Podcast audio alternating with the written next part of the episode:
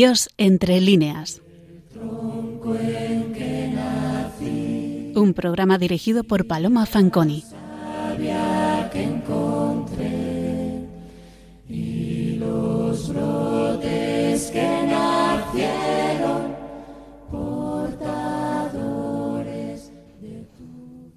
Buenas noches, queridos oyentes de Radio María. Comenzamos el segundo programa de Dios entre líneas de este curso. Hoy, 10 de noviembre, el mes que tradicionalmente dedicamos al recuerdo de los difuntos, que los católicos empezamos celebrando a todos los santos y rememorando a los que ya no están entre nosotros. Tomamos conciencia de lo que supone el destino inexorable de todos los hombres un final como seres mortales que en muchas ocasiones intentamos olvidar y al cual nos cuesta enfrentarnos, aunque somos perfectamente conscientes de que es fatal e inevitable. Así como en otras culturas, a veces ya importadas a nuestro país, se inicia este periodo del año con celebraciones varias, en España, desde el siglo XIX, viene siendo tradicional la representación de una obra de teatro muy concreta en este penúltimo mes del año. El Don Juan Tenorio, de José Zorrilla. La obra del cuán gritan esos malditos y del No es verdad, ángel de amor, que todos recitamos desde niños. Una de las piezas más populares de nuestras letras que emocionó a Ana Ozores en La Regenta, en la literatura dentro de la literatura y que supuso la popularización hispana de un personaje que tenía sus raíces en una obra menos conocida y más perfecta, El burlador de Sevilla, tradicionalmente atribuida a Tirso de Molina. Les saluda Paloma Fanconi y esta noche, acorde con el momento en que nos hallamos, queremos dedicar este rato a repensar un poco la obra del gran Gabriel Tellez. Se señala frecuentemente que son tres los grandes mitos que la literatura española aporta al mundo. Celestina, Don Quijote y Don Juan Tenorio. Personajes todos ellos que han pasado a formar parte del léxico común de nuestro idioma por sus características. De manera que todos sabemos a qué nos referimos cuando decimos de alguien que es una Celestina, un Quijote o un Don Juan. Efectivamente, Don Juan es un mito, un mito proteico, que ha ido cambiando según las épocas, como muchos mitos, y en el que se han basado más de 500 obras de todos los géneros, en los principales idiomas europeos, desde el Don Juan de Molière al poema del Byron, sin olvidar también la grandiosa ópera de Mozart. Si más de 500 han sido las transformaciones del mito, podemos imaginarnos las dimensiones de la bibliografía que ha generado su estudio. Ha sido objeto de análisis de plumas del calado de Marañón, Unamuno o Américo Castro, por quedarme solo en tres. Así pues, es nuestra intención solamente esbozar unas pinceladas sobre el tema y plantearnos algunas reflexiones sobre la obra que le dio origen. Porque es un don Juan, este, el primigenio, diferente de los posteriores, y es el que aporta los rasgos decisivos que configuran el personaje. En el origen del protagonista tirsiano confluyen ciertamente muchos elementos tradicionales, históricos, posibles precedentes literarios, pero ninguno es definitivo, en la medida en que don Juan Tenorio nace inserto en una estructura mítica de una vez, sin ensayos previos identificables. Nace en el burlador de Sevilla, de Tirso de Molina. Son numerosas las tradiciones sobre convites de ultratumba que se pueden documentar en todo el folclore europeo, generalmente en esquemas de la doble invitación. En estas historias, un hombre, camino de la iglesia, topa con un muerto, calavera o esqueleto, al que insulta o maltrata, haciéndole una invitación burlesca para comer con él. El difunto invita después a su huésped, quien, al acudir a la cena macabra, recibe un castigo, la muerte a menudo, o se arrepiente y se salva gracias a alguna reliquia u objeto sagrado que lo protege. En España hay distintas versiones del tema en romances de territorios leoneses y segovianos, estudiados por Menéndez Pidal. Pero el personaje en sí, con todos los rasgos psicológicos que lo caracterizan, con la fuerza y el vigor que lo han hecho tan perdurable, tan transformable, tan interpretable, es fruto del ingenio del gran dramaturgo que fue Tirso de Molina. En el triunvirato de la República Cómica de nuestro siglo de oro, que componen Lope, Calderón y Tirso, así como del primero se señala la genialidad para ingeniar tramas y a Calderón la capacidad para abordar grandes temas, en Tirso se ha destacado siempre el talento para la creación de personajes. Son muchas las obras sobresalientes de Tirso de Molina, pero podríamos decir que hay dos que lo alzan a las cimas más altas de la creación dramática. Dos obras teológicas, El condenado por desconfiado y El burlador de Sevilla. Al condenado dedicaremos un programa diferente. Su calidad y mensaje lo merecen, pero hoy, precisamente porque estamos en el mes en que alzamos la vista al más allá, nos ceñiremos al burlador.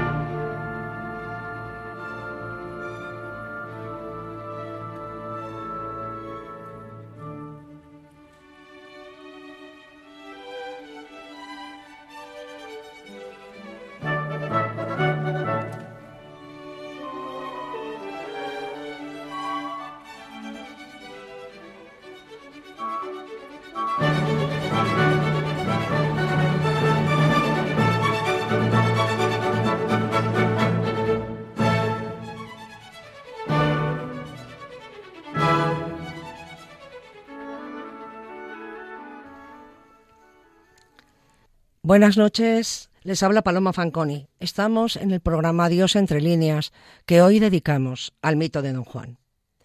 Analizando el burlador de Sevilla, desde el punto de vista temático, el asunto se estructura en dos tiempos que corresponden a los dos integrantes fundamentales de la obra, expresados en el doble título de El burlador de Sevilla y El convidado de piedra.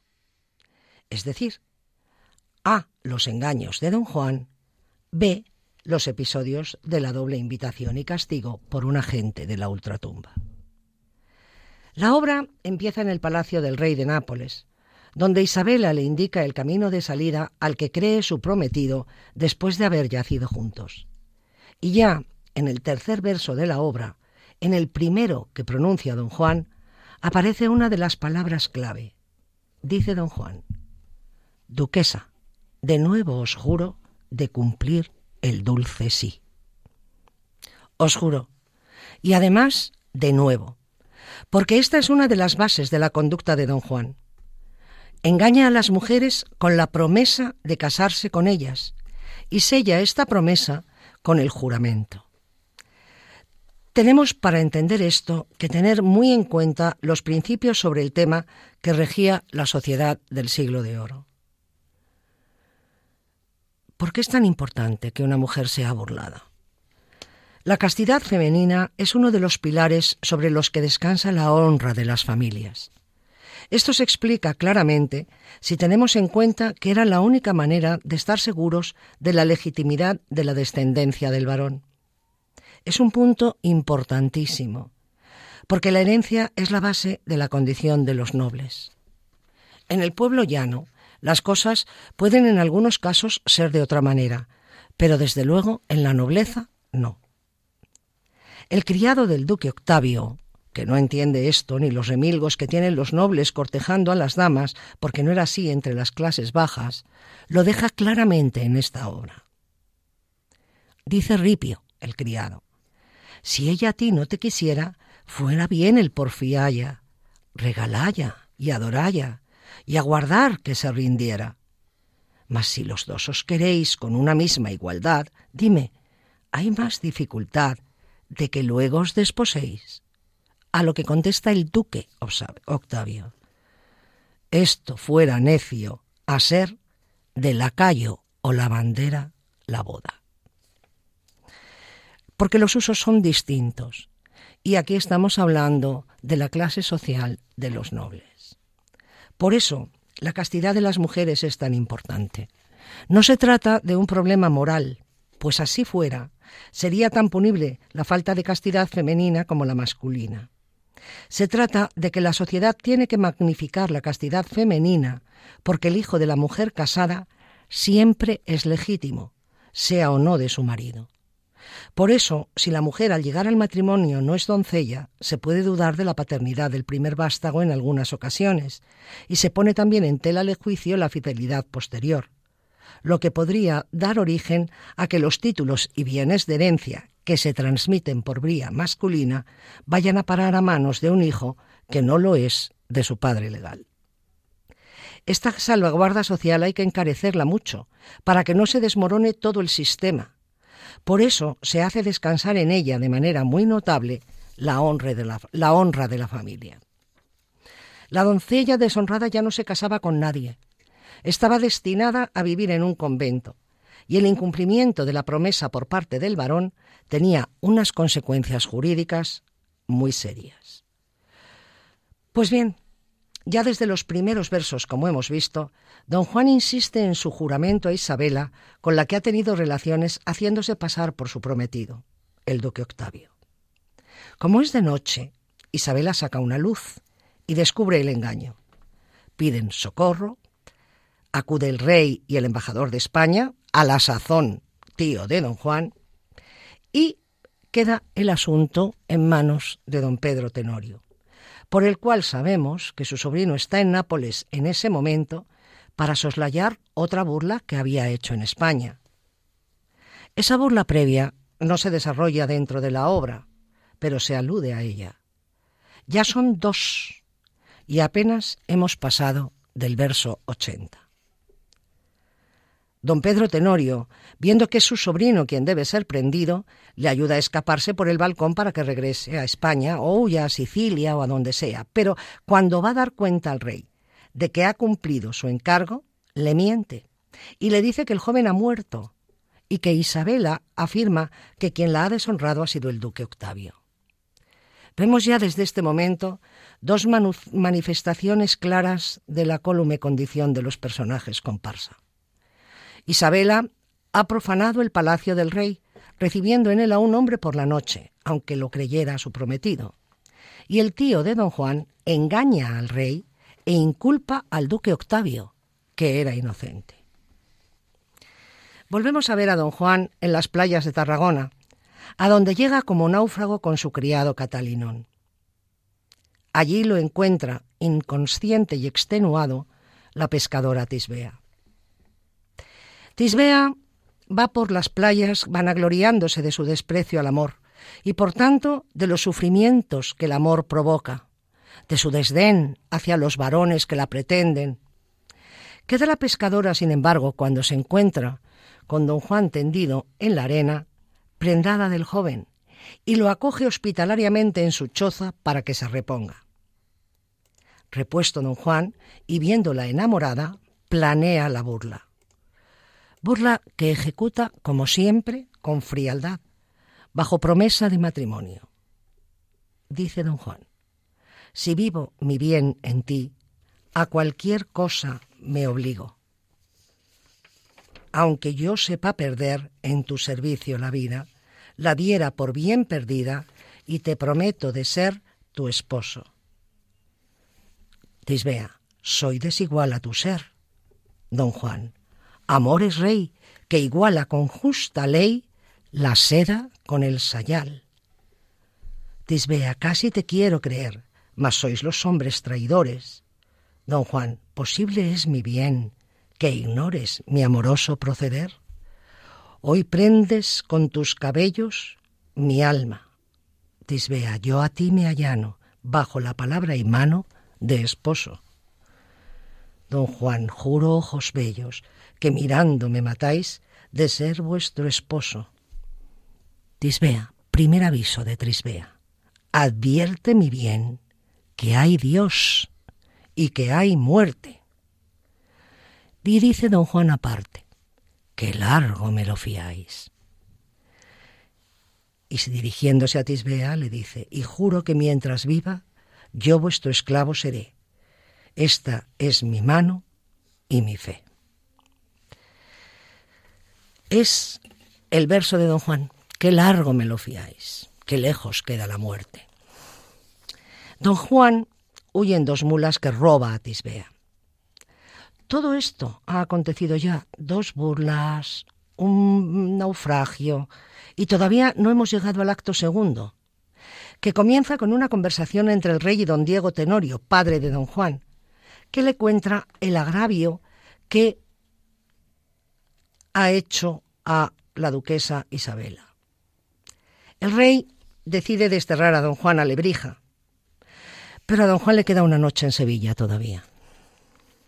Noche en la que se encuentra con el duque Octavio, que previamente se ha entrevistado con el rey y le ha comunicado que le ha buscado esposa en la hija del comendador de Ulloa, doña Ana, y noche en la que también tiene una conversación con el marqués de la Mota, amado y correspondido por, por doña Ana.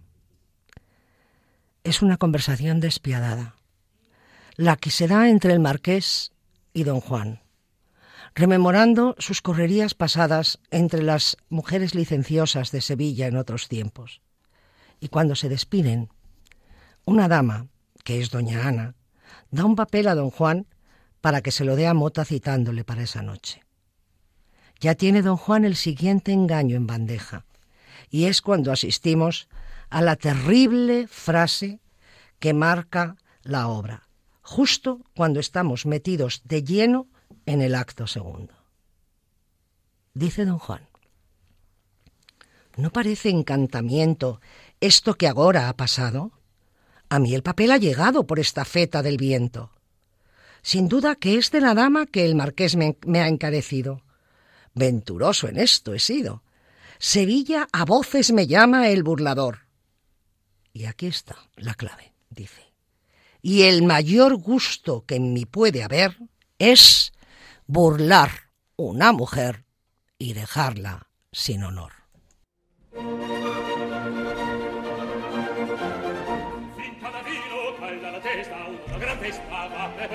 setor in piazza qualche ragazza che con quella cerca menor che con quella cerca menor cerca menor cerca menor senza alcun ordine, la tossina il minuetto di la follia di la remanda fare balar il minuetto fare balar di la follia fare balar di la remanda fare balar e che fa tanto gaudo tanto con questa quella tua amore già amore già amore già anabelista da regina per diventare alla la regina per diventare sempre in piazza qualche ragazza e con quella sempre donna mattina la regina per diventare senza gloria fantasia il minuetto di la follia di la rivolta alla cantora donna tu regina devi diventare tu la regina devi diventare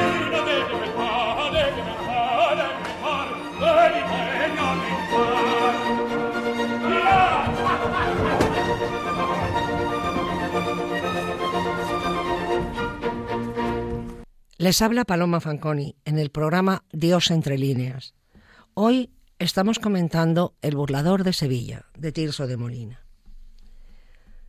Una vez que queda manifiesto para el espectador el afán burlador de don Juan, acontece la de doña Ana de Ulloa. Tampoco burla, perdón, don Juan a esta mujer de manera franca, pues por una serie de avatares toma la capa de mota, que era la señal que tenía con doña Ana, para dejar pasar a su prometido. Doña Ana reconoce que no es el marqués. Grita, sale su padre, lucha con don Juan y muere el comendador. Estamos ante la tercera burla en escena. De camino a Leverija, para don Juan en dos hermanas, donde se van a celebrar las bodas de Aminta y Patricio. En esta ocasión, la burla no es solo a la aldeana bajo promesa de matrimonio, sino que don Juan aquí lo hace mofándose del concepto mismo de honor. Habla con el prometido de la joven, diciéndole que Aminta está enamorada de él. Ante esta situación, Patricio no se fía de la muchacha y le dice, Gózala, Señor, mil años, que yo quiero resistir desengaños y morir, y no vivir con engaños. Y se va. Y entonces oímos estas cínicas palabras de Tenorio. Con el honor le vencí, porque siempre los villanos tienen su honor en las manos y siempre miran por sí que por tantas falsedades es bien que se entienda y crea que el honor se fue a la aldea huyendo de las ciudades. Pero antes de hacer el daño, le pretendo reparar, a su padre voy a hablar para autorizar mi engaño. El episodio de Patricio, la conversación que don Juan tiene con él, es conmovedora. Nos imaginamos perfectamente a este joven muchacho campesino desolado, triste, vencido por el despiadado galán que le arrebata al amor de su vida, a su recién esposa, por el mero hecho de darle, de darse él a sí mismo el placer de la burla. Este joven rústico, que había puesto toda su ilusión en Aminta, que estaba celebrando feliz sus bodas, todavía no consumadas, entre cantos y bailes, es también burlado por don Juan, sin ningún tipo de reparo es el colmo, es la suficiencia del señorito, es la burla más cruel. Don Juan consigue el favor de Aminta haciéndole ver la grandeza de su linaje. Para una campesina era impensable, pero es lo que contesta, conquista a la chica, que le hace jurar a Dios. Juro a esta mano, señora, infierno de nieve fría, de cumplirte la palabra. Pero Aminta no se fía tanto y entonces dice, jura a Dios que te maldiga si no la cumples. Contesta don Juan, si acaso la palabra y la fe mía te faltare, ruego a Dios que a traición y alevosía me dé muerte. Y dice aparte, importantísimo, muerto, que vivo Dios no lo permita. Es decir, está diciendo ya que le dé, que le dé muerte un muerto que es lo que va a pasar luego. La obra tiene un ritmo muy rápido. El comienzo brusco del drama in media res marca ya el tono acelerado que domina el conjunto, subrayado por el constante cambio de escenarios, Nápoles, Tarragona, Sevilla, dos hermanas, la corte, la marina, el campo, Sevilla otra vez. Y tenemos ya las cuatro burlas. Cada una de las burlas añade una circunstancia agravante más intensa. Comienza engañando en el Palacio Real a la dama de un amigo. Sigue traicionando la hospitalidad de Tisbea, que lo ha recogido extenuado tras su naufragio. Suma el homicidio en el episodio de Doña Ana. Destruye un matrimonio recién efectuado y profama el sacramento en el caso de Aminta. La misma reiteración de las advertencias que las víctimas y Catalinón hacen a don Juan eleva progresivamente el nivel transgresor de cada burla y su renuencia al arrepentimiento, que deja siempre para más tarde y que será para nunca. Don Juan deja al margen completamente a Dios y sus leyes. No es que se oponga a Dios, es que Dios le es indiferente, como sucede ahora mismo en tantas personas. Don Juan siempre es agente del mal y del caos, apoyado en su posición social. Desde este punto de vista, su rebelión es muy relativa. Él no quiere destruir un sistema que le proporciona privilegios, y si rompe las reglas es para abusar fiado en esos mismos privilegios que utiliza sin escrúpulos. No duda en ponderar su posición cuando quiere deslumbrar a Minta, y su impunidad de burlador estriba en lo que él mismo confiesa a Catalinón, su criado. Si es mi padre, el dueño de la justicia, y es la privanza del rey, ¿qué temes? Y contesta Catalinón, otro de los avisos. De los que privan, suele Dios tomar venganza si delitos no castigan.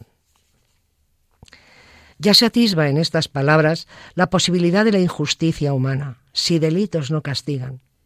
Porque efectivamente, don Juan no es castigado como se merece solo le castigan al destierro, que es muy poco para las tropelías que comete.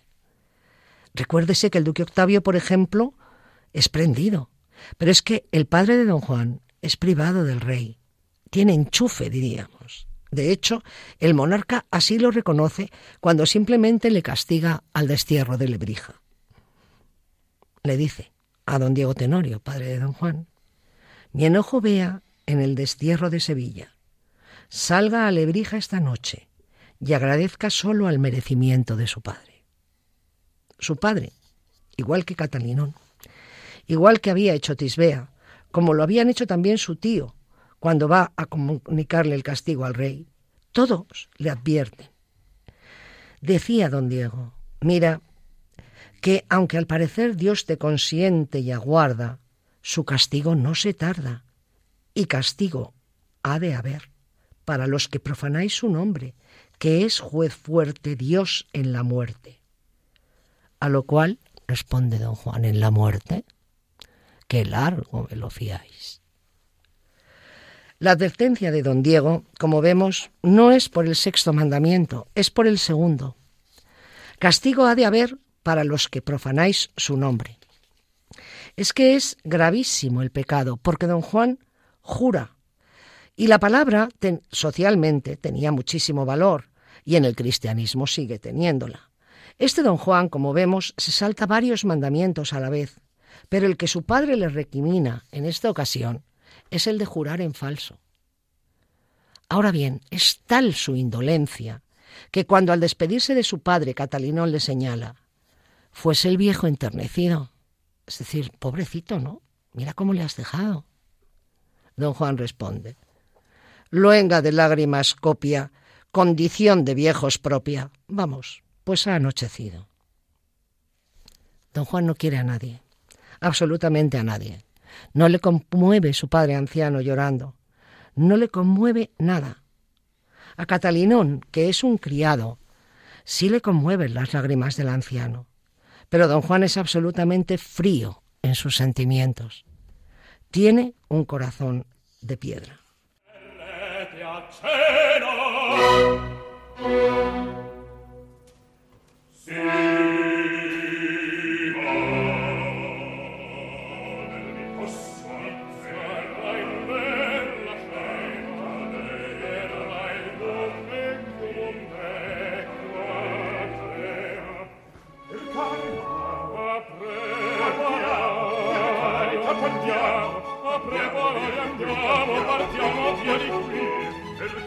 a parziale per la per carta per noi vogliamo vieni qui andiamo vieni qui andiamo vieni qui andiamo andiamo andiamo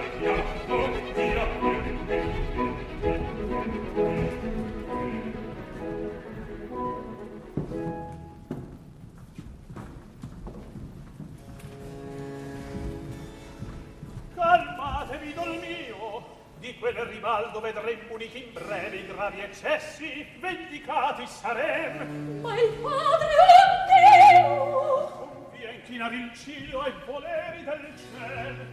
Respira, oh cara, di tua perdita amara, fia domani, se vuoi dolce compenso questo cor, questa mano che il mio tenero amor.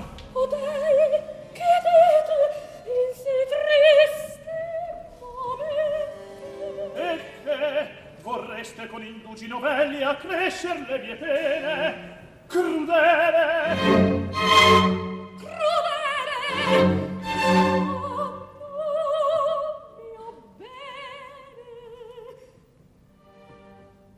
Les habla Paloma Fanconi en el programa Dios entre líneas, que hoy estamos dedicando al comentario del burlador de Sevilla, de don Juan Tenorio.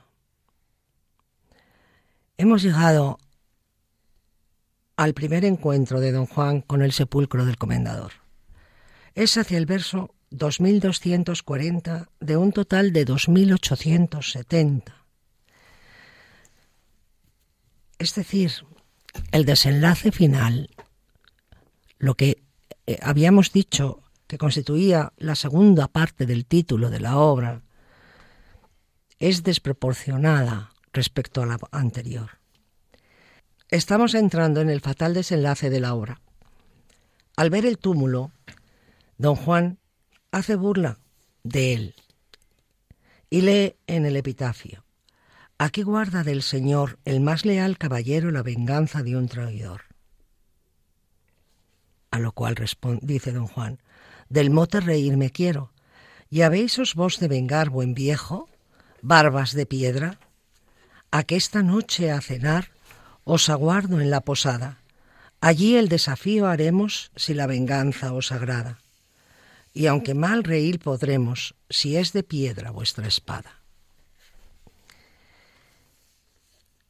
se produce por fin el primer encuentro del convidado de piedra y don Juan en la posada. Y Ulloa le cita la noche siguiente en su capilla para cenar también. Cuando se despiden esta primera vez, don Juan siente un terrible miedo, pero es un soberbio y no quiere que el muerto piense que es un cobarde, de modo que acude a la cita la noche siguiente. Tras la cena se produce el diálogo final de don Juan con Ulloa. Dame esa mano. No temas, la mano dame. ¿Eso dices? ¿Yo temor? Que me abrazo, no me abrases con tu fuego. Aqueste es poco para el fuego que buscaste. Las maravillas de Dios son, don Juan, investigables, y así quiere que tus culpas a manos de un muerto pagues. Nos tenemos que acordar aquí de cómo había dicho antes que le mate un muerto, que un vivo no. Y has de pagar de tal suerte las mujeres que burlaste. Esta es justicia de Dios. Quien tal hace, que tal pague. Don Juan entonces quiere defenderse y eh, le dice al comendador, a tu hija no ofendí, que vio mis engaños antes. Responde dos Gonzalo, no importa, que ya pusiste tu intento. Don Juan, Deja que llame quien me confiese y absuelva. Don Gonzalo, no hay lugar. Ya acuerdas tarde. Don Juan, que me quemo, que me abrazo, muerto soy. Y repite don Gonzalo, esta es justicia de Dios. Quien tal hace, que tal pague.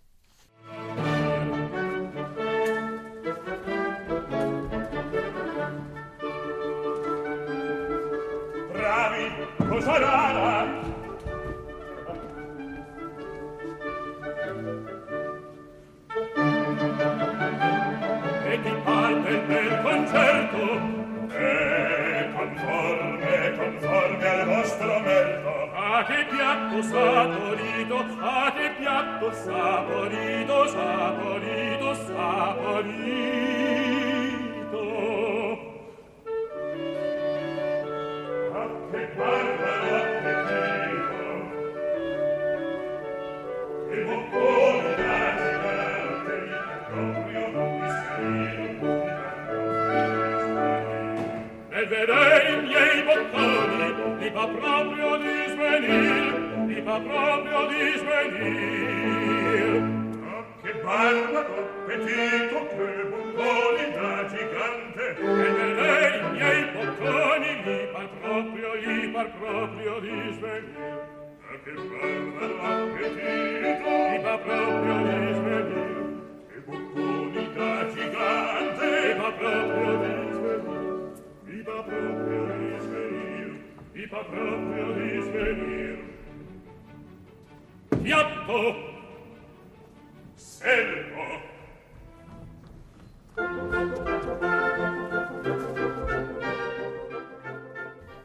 Terrible. Don Juan muere y arde en el infierno. Tirso lo condena. ¿Cómo puede ser? Nos preguntamos los espectadores. Nadie quiere un final tan espantoso. Sin embargo, el desenlace es completamente coherente, tenebrosamente coherente. Sobre todo teniendo en cuenta que una de las características de versiones posteriores del mito es salvar a don Juan. Pero en su origen no fue así, y es lo acertado dada la estructura de la pieza. Don Juan rechaza siempre las reiteradas advertencias que se le dirigen. Su trayectoria ilustra uno de los pecados contra el Espíritu Santo que analiza Santo Tomás, la impenitencia procedente de presunción. Don Juan es un condenado por demasiado confiado, menospreciador de Dios, y no por una activa rebeldía, sino por egoísmo y ceguera. Tirso de Molina desde una perspectiva más rigurosa que la de otros ingenios posteriores, condena a su burlador a una suerte merecida. Al final, cuando el rey se decide a castigar al burlador, la justicia ya ha sido hecha, se ha ejecutado por mano divina. Sin duda, este tema es importante en la concepción de la obra. Wadroper ha llegado a ver como tema central del burlador el de la falibilidad de la justicia humana, que provoca la actuación de la justicia divina. Desde esta perspectiva, el final no deja de ser ambiguo. El orden se restaura, aparentemente, en un doble movimiento, castigo de don Juan y bodas, símbolo tópico de la reorganización social y normalización de los impulsos eróticos dislocados del burlador. El primero lo lleva a cabo Dios, por medio del comendador. El segundo lo dispone el rey. Cada lector de la comedia elegirá su interpretación, pero no estaría de más recordar las ambiguas circunstancias de las bodas finales. Aminta, burlada y deshonrada, se casa con Patricio, que ahora la acepta, y que antes de su, de su deshonra, por meras sospechas y miedo de don Juan, había repudiado, lo hemos visto con un poco de detenimiento. Tisbea, también infamada, se casa con Anfriso. Octavio acepta a la otra, Isabela burlada. La única que parece haber salido de la infamia es doña Ana, a la que parece ser que don Juan no ha burlado, según afirma al final, porque se dio cuenta del engaño antes. Pero al comendador no le vale, porque Tirso, perfecto conocedor de la doctrina, sabe que la intención condiciona la responsabilidad de los actos. Por eso dice, no importa, que ya pusiste tu intento. Efectivamente, la justicia humana falla en el burlador de Sevilla.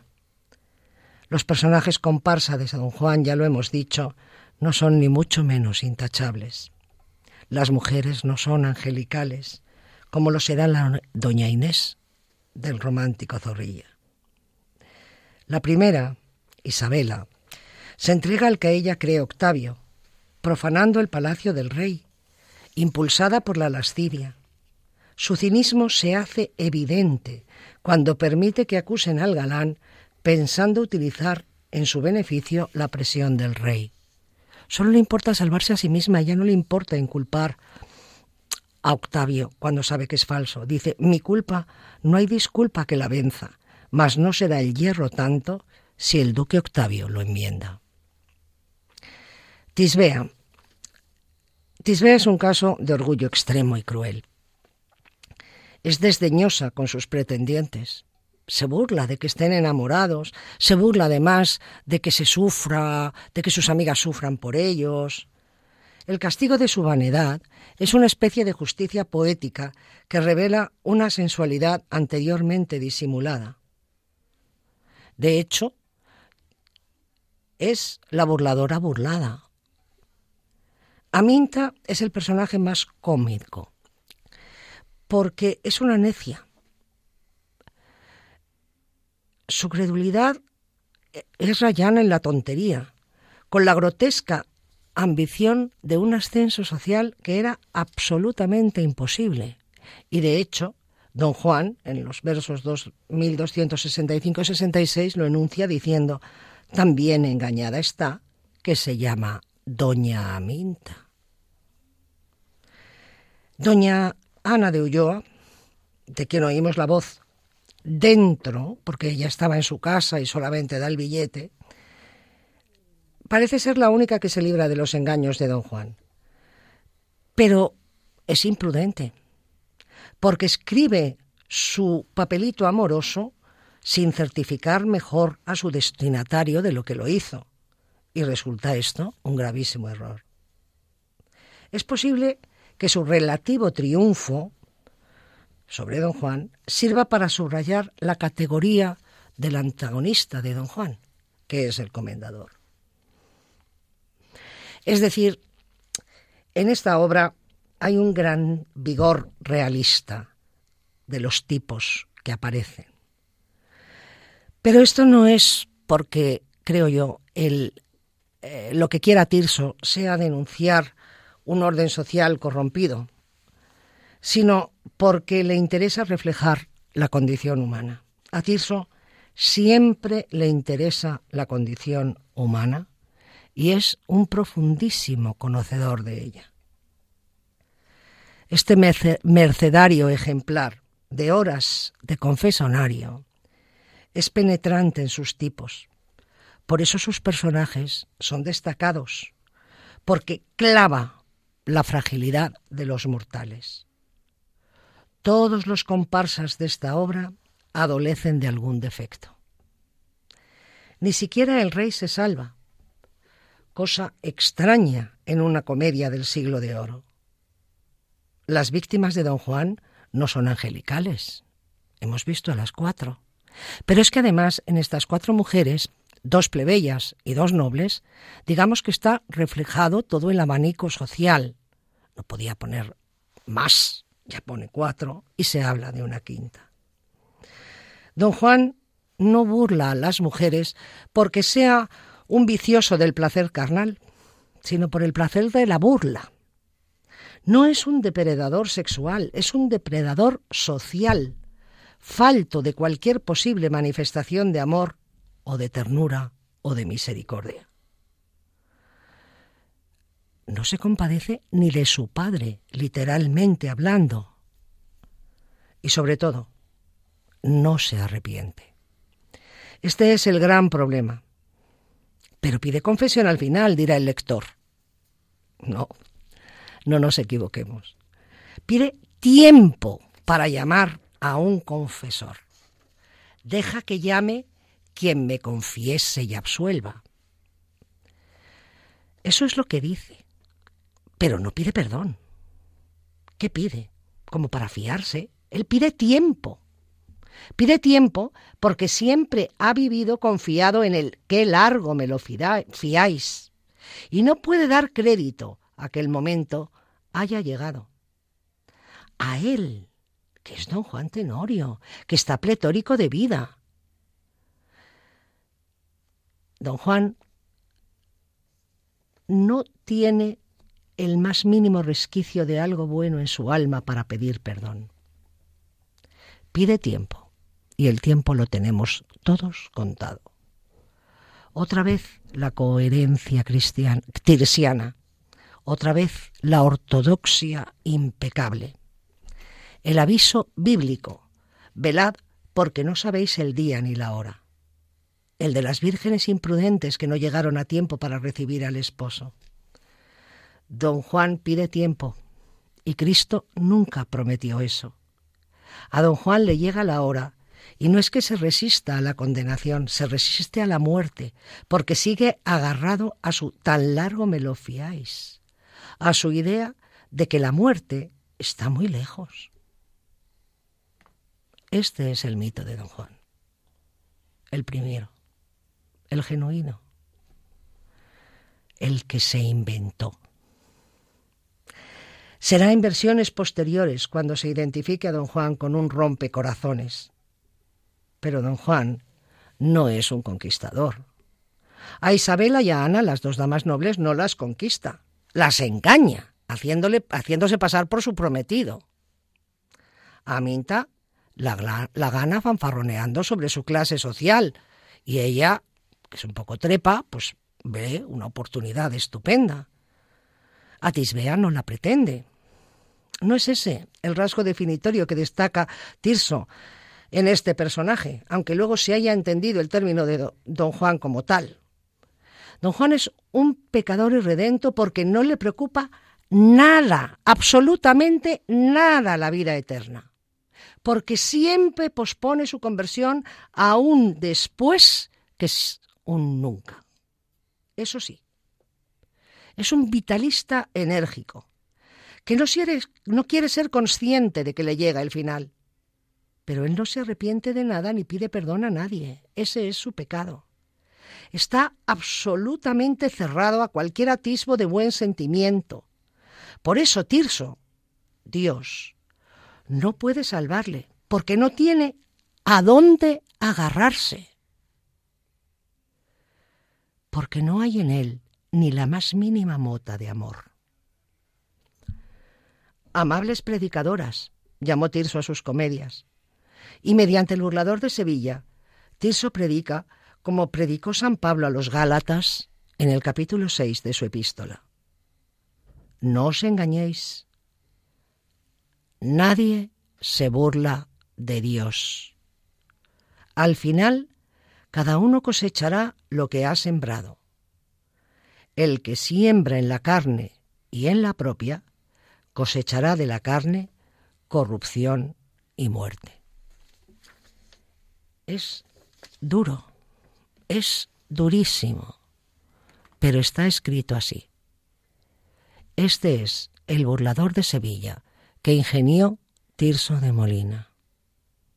Así está escrito y así se lo hemos contado.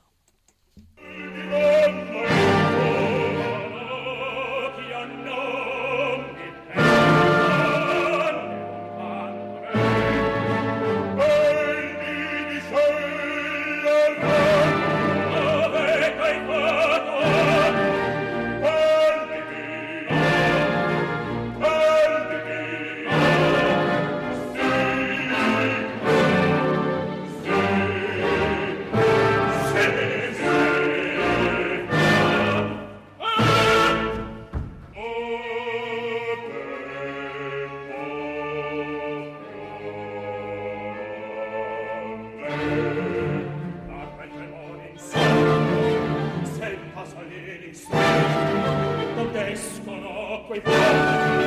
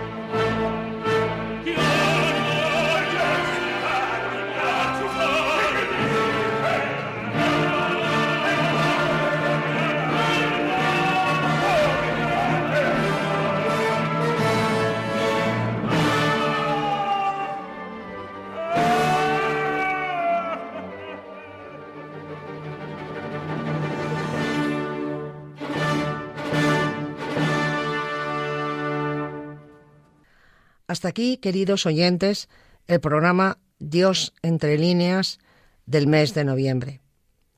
Un programa que hoy hemos dedicado al burlador de Sevilla. La obra que dio origen al mito de Don Juan, ideado por Tirso de Molina. Una de las más grandes creaciones de nuestras letras. Un Don Juan que se condena porque no ama a nadie y es incapaz de pedir perdón. Un don Juan que en este mes de noviembre nos hace pensar que hay un más allá. Si quieren ponerse en contacto con nosotros, pueden hacerlo escribiendo un correo electrónico a la dirección Dios entre líneas, todo en minúscula y seguido, arroba radiomaria.es. Mientras tanto, se despide de ustedes Paloma Fanconi hasta el próximo programa, el 8 de diciembre, día grande para nosotros, día de la Inmaculada Concepción, especial, muy especial para Radio María por ser la patrona de España y además de por ser esta la radio de la Virgen. Buenas noches.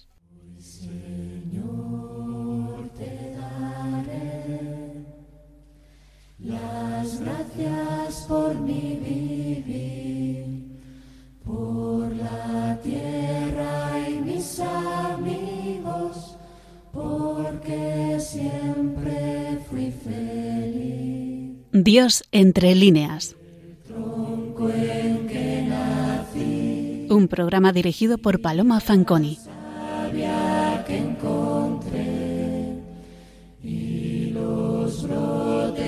que nacieron.